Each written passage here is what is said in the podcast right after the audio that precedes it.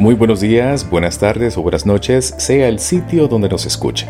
Le damos la más cordial bienvenida a este su foro metropolitano de Honduras, donde compartimos con ustedes los temas más importantes de la actualidad nacional mediante un debate de altura. El día de hoy discutiremos varios aspectos de país que destacan en las promesas de campaña de la presidenta Xiomara Castro. ¿Cómo inicia su gestión en sus primeros 100 días? ¿Cuáles son las prioridades de su plan de nación? ¿Qué sectores son los más afectados en esta transición de gobierno? Estos y otros temas serán los que discutiremos hoy aquí en su Foro Metropolitano de Honduras. Una breve pausa comercial y ya regresamos. Disfruta de la vida. El dolor, déjaselo a. Alib alivia el fuerte dolor e inflamación hasta por 12 horas, científicamente comprobado. Si es Bayer, es bueno. Retornamos a su foro metropolitano de Honduras agradeciéndole de antemano por su fiel sintonía. Honduras vive uno de sus momentos más importantes e históricos en cuanto a elecciones democráticas se refiere. Y es que nuestro país está en los ojos del mundo por experimentar un cambio de gobierno el cual fue dirigido durante 12 años por el oficialismo del Partido Nacional de Honduras y ahora reemplazado por el socialismo de izquierda promovido por el Partido Libertad y Refundación. Pero ¿cómo ven los diferentes sectores del país el inicio de la gestión del actual gobierno?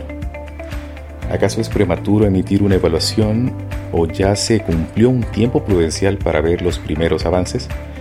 Xiomara Castro y sus primeros 100 días es el tema que ahondaremos el día de hoy con un panel de expertos en diferentes áreas. Nos acompaña en nuestro foro Karen Garay, ingeniera en metalurgia, Karen Panchamé, máster en Pedagogía y Literatura, Josué Torres, exministro de Seguridad de Honduras, en la administración del expresidente Carlos Flores, Lisset Escoto, médico especialista y epidemióloga, y Carlos Mendoza, corresponsal internacional de noticias para Univisión en Honduras. A todos, gracias por acompañarnos. Iniciaremos con la ingeniera Garay, con quien tocaremos uno de los temas que ha generado más controversia en la actualidad, y este tema está relacionado con la explotación de minerales. Ingeniera Garay, ¿qué opinión le merece la promesa de campaña de la presidenta Castro con respecto a la cancelación de la minería a cielo abierto? Gracias Fausto por la invitación, gracias por permitirnos dirigirnos esta mañana a tu teleaudiencia.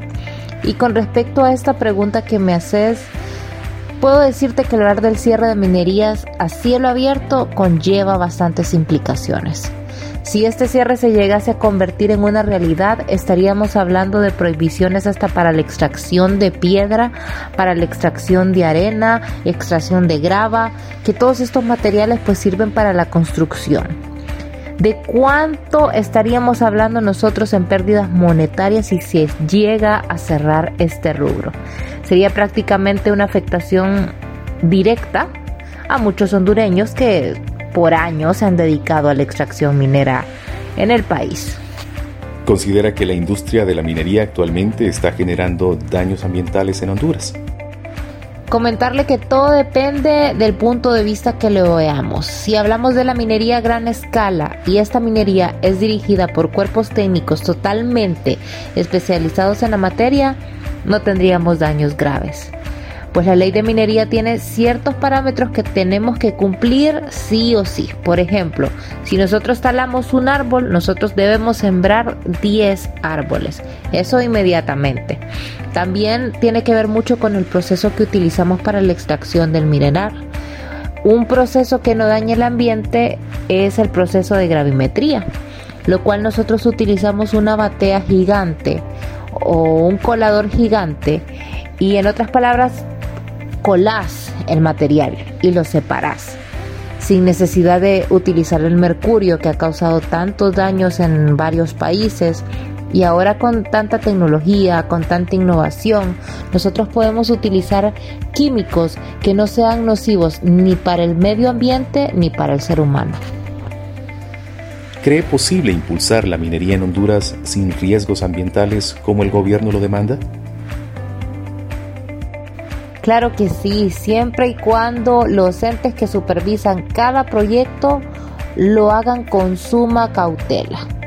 Las operaciones que se están llevando a cabo desde la pequeña minería o minería artesanal hasta la minería a gran escala deben ir supervisadas rigurosamente. Por eso cada proyecto tiene que contar con sus licencias ambientales, con el pago de sus canon territoriales, con las inspecciones de parte de las alcaldías en cada departamento, con el departamento de la UMA, con el departamento del ICF Sabemos que cuando hay proyectos mineros a gran escala hay mucha deforestación y es ahí donde tiene que intervenir el gobierno y tiene que dar plazos y tiene que otorgar permisos a empresas que sí estén preparadas para poderse desarrollar en el rubro.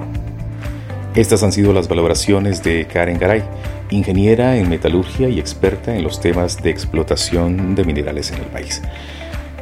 Por otra parte, en tema de educación, la presidenta Castro anunció en su discurso el retorno a clases presenciales.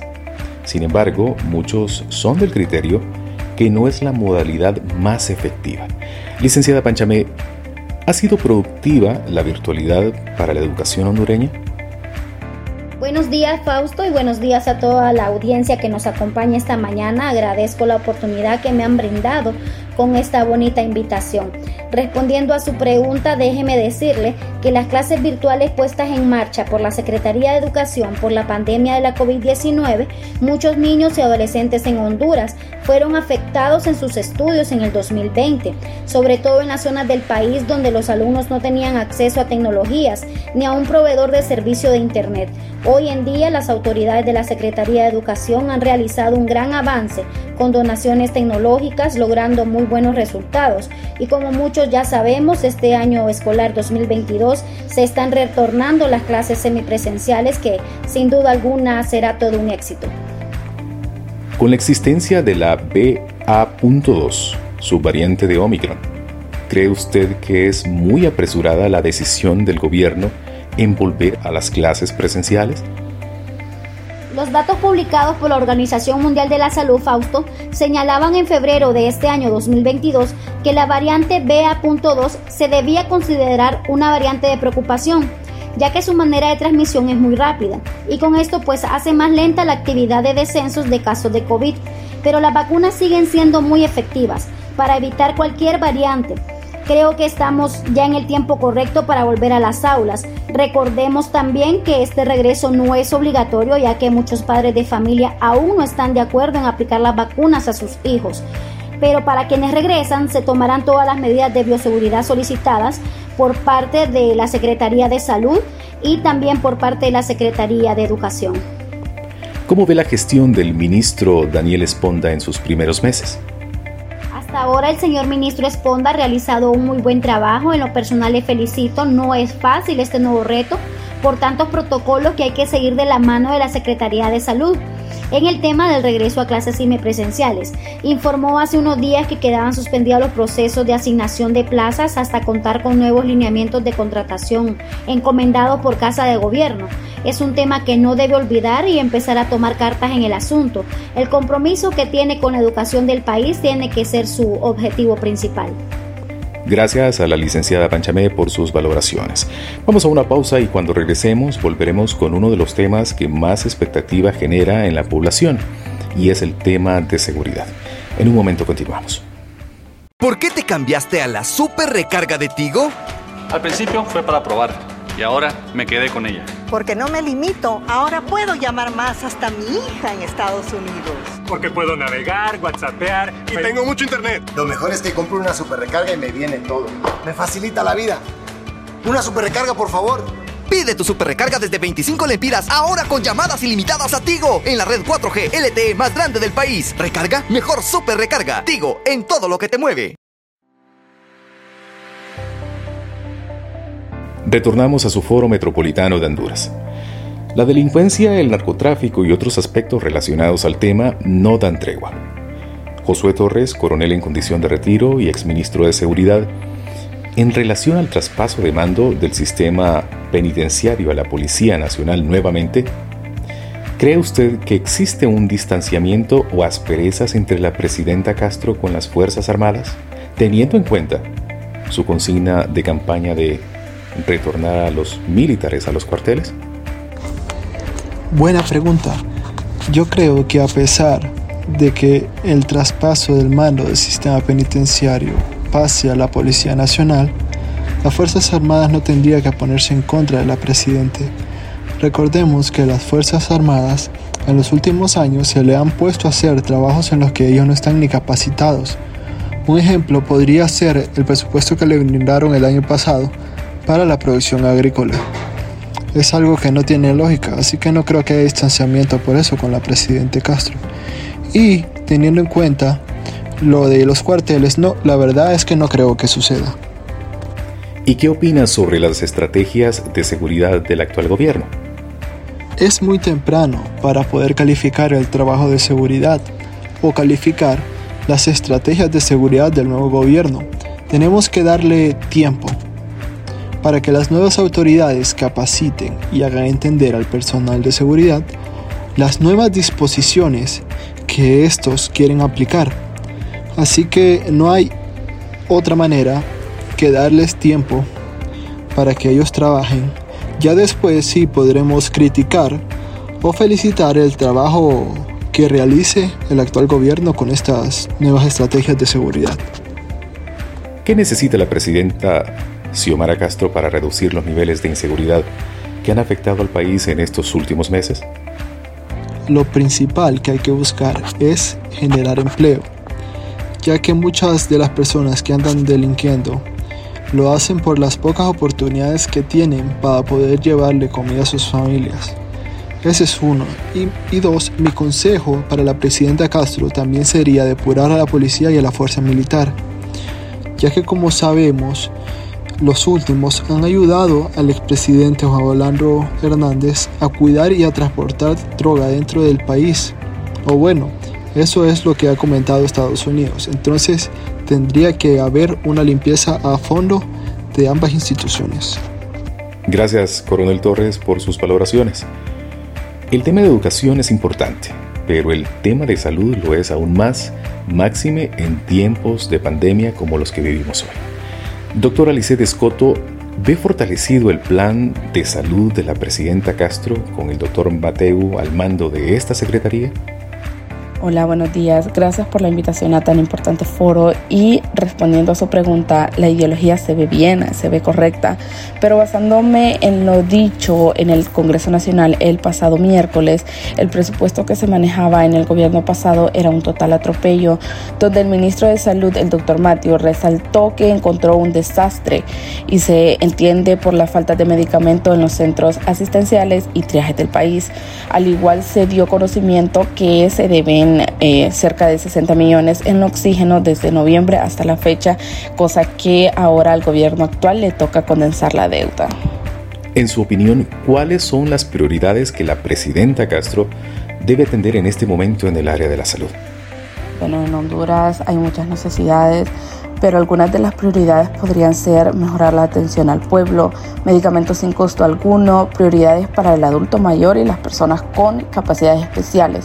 También no podemos dejar pasar por alto una mejor infraestructura en las salas donde se encuentran los pacientes y hablo a nivel nacional, no solo en los centros asistenciales principales, sin distinción porque la situación en el, en el país en este momento eh, es una abominación para las personas que requieren el servicio médico. Se ha identificado un alza de contagios en Europa a causa de una subvariante de Omicron. ¿Honduras está lista para enfrentarla, doctora? Es lamentable eh, poder decir que no, no está lista para enfrentar esta variante. No hay cómo contrarrestarla con tantos contagios de COVID. Aunque la gran parte de la población está inmunizada con al menos dos dosis, eso no es suficiente. Por ello se le solicita a la población en general no deje de protegerse, portar siempre su mascarilla, gel de manos y siempre guardar todas las medidas de bioseguridad, ya que Honduras, por lo menos ahora, no está preparada para enfrentar la variante de Omicron. Sin duda alguna es importante no bajar la guardia en el cuidado de nuestra salud y continuar con las medidas de bioseguridad. Mencionamos en la apertura de nuestro foro el protagonismo que Honduras ha adquirido ante el mundo por la elección precisamente de la primera mujer electa presidente en el país. Para ello nos gustaría saber, José Mendoza, ¿Qué percepción tiene la comunidad internacional sobre los primeros meses de gestión de la presidenta Xiomara Castro? Por el momento, considero que la comunidad internacional ha dado un compás de espera al gobierno de la presidenta Xiomara, considerando la situación crítica en el ambiente político, social, económico en que ha recibido la nación la presidenta Xiomara Castro de Celaya. ¿Qué mensaje envía Honduras con la visita del presidente de México y el presidente de El Salvador al país? un mensaje de armonía y cooperación. El hecho de que por primera vez gobierne el país genera mucha expectativa, así como aire de cambio a los demás gobiernos de la región. Esto atrae quienes tienen un interés genuino en el país. Con la ejecución de las últimas órdenes de extradición, en su opinión, ¿es realmente genuina la relación entre Estados Unidos y Honduras? ¿O la presidenta Castro es solo un medio para llegar a un fin? Las relaciones e intereses de los Estados Unidos en la región siempre ha estado basada a la conveniencia, en este caso no a la excepción. A mi criterio los apoyos provenientes del norte dependen del interés en que ellos tengan que llegar a un fin y en esta ocasión el supuesto combate el supuesto combate al narcotráfico y a la captura de un expresidente sirve para ratificar su hegemonía en el área. Pese a que la relación con El Salvador ha sido permeada con Nicaragua, prácticamente están muertas. Gracias José Mendoza, corresponsal internacional de la cadena Univisión en Honduras. Una última pausa comercial y ya regresamos con el cierre de nuestro programa. Nacimos, como tú, en esta hermosa tierra. Paso a paso aprendimos a caminar en este largo camino. Hemos estado juntos en las buenas y en las malas. Nos has dado la confianza en cada momento importante de tu vida 40 años y miles de sonrisas que nos convierten en la tienda más querida de los hondureños. Diunsa, 40 años en el corazón de Honduras. Gracias por permanecer en sintonía de nuestro Foro Metropolitano de Honduras. Palabras finales de nuestros invitados. Ingeniera Karen Garay. Nuevamente agradecer el espacio y pues invitar a dialogar, a buscar soluciones. Honduras es un país rico en mineral y nuestro deber es cuidarlo, es cuidar el ambiente. Pero también no podemos dejar a cientos de personas sin su fuente de ingresos, sin su fuente de trabajo. Honduras tiene un capital humano de excelencia y hondureño que realiza un trabajo es un hondureño que realiza el trabajo bien, porque somos esforzados. Tampoco podemos permitir que el capital extranjero no entre a nuestro país porque estamos impidiendo el desarrollo económico en Honduras y Honduras lo necesita. Entonces nuevamente nuestra invitación es dialogar, que cada empresa que quiera desarrollarse en este rubro dentro de nuestro país cumpla con las leyes establecidas en la ley de minería. Este es el deseo de todo el sector que nos dedicamos a este rubro minero. Más en Pachamé.